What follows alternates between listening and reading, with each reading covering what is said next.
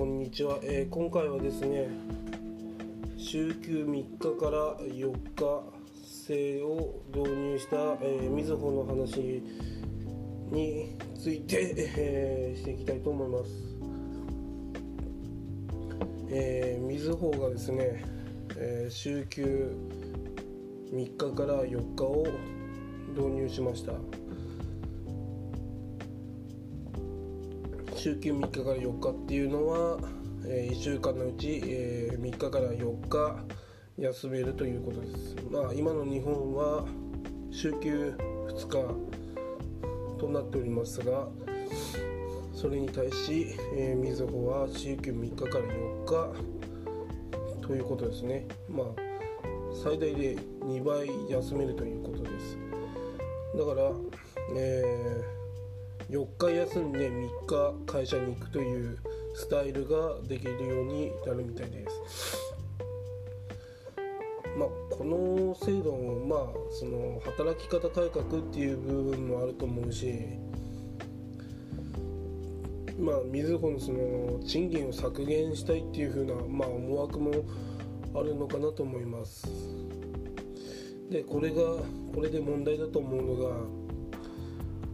その週休4日取るのはいいんだけど同じ成果を求められるときついっていうことなんですよね。要は仕事の量がみんな全く同じで週休4日休んじゃうときついじゃないですか。だから週休4日の人に対して仕事量を減らすということをしているのであればこの週休4日制っていいなと思うんですが仕事量が変わらず賃金も減らされまあ休みだけ日本に4日っていうことだとまあちょっときついかなと思いますね。まあそれでも仕事早く終わるんだってあ、終わり終わりにしたい人は週休4日とかいいかもしれないですね。だから週休4日ができるということはもう半分はどこかに住んでればいいってことですよね。あの田舎とか地方とか。であの3日間はえ、えー、都会のどこかに住むとか。まあ週週休4日はいいですよね。私週休4日がいいなと思います正直。なんか働きすぎるのって疲れますよね。正直。あのー、まあ週休私は週休2日ですけどまあ月曜日きついな辛いなとか思いながら1日終わって火曜日水曜日あまだ水曜日かって思で木曜日超きついなと思ってで金曜日は起きるの辛いっていう風になるんですよ。ねまあそうなった時ですね週休4日だったらまあ連続連続で休むとしてまあ月曜日出社して火曜日出社して水曜日がまあ金曜日みたいな最後の休みで、えーえー、3, 3日行けばいいだけだから水曜日まで仕事頑張れば OK ってことですよね。で基本給がこれ8割っていうまあえー、4日休むと6割になるっていうことなのでまあその週休4日にして、えー、残りの3日は残業をいっぱいするっていう風な働き方でいいんじゃないですかね。だから、えー、3日間はあの残業も一つ働いて残る4日は 休むと。まあそうすればまあその基本給10割ぐらいに元に戻せるんじゃないかなっていうふうに思いますね。まあだから本当に基本給だけで生活するような感じになるんじゃないでしょうか。残業代は えー、支払わないとかそんなのはあの書いてないですからねこのニュースとかには。なので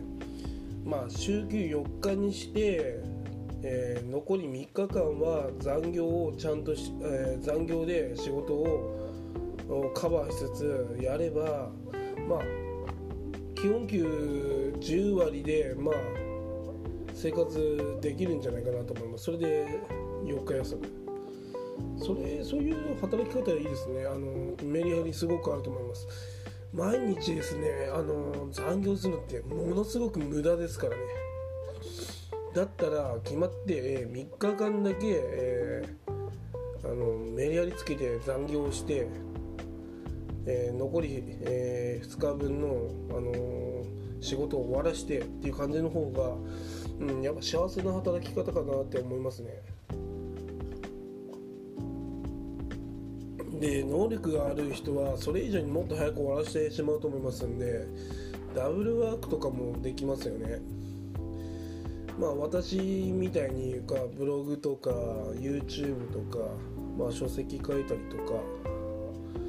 まあ何でもできますよね。あのバイトしたりとか。まあちょっとあのパートもできるパートバイトうんできますよねまあ、そういったこともできるので、まあ、このみずほの取り組みっていうのは非常にいいなと思いますね。まあ、その他の企業もですねやってるみたいなんですね。どうやらそのユニクロとか、もう週3日とか、確か佐川急便もなんか週休3日だっていうような気がしますね。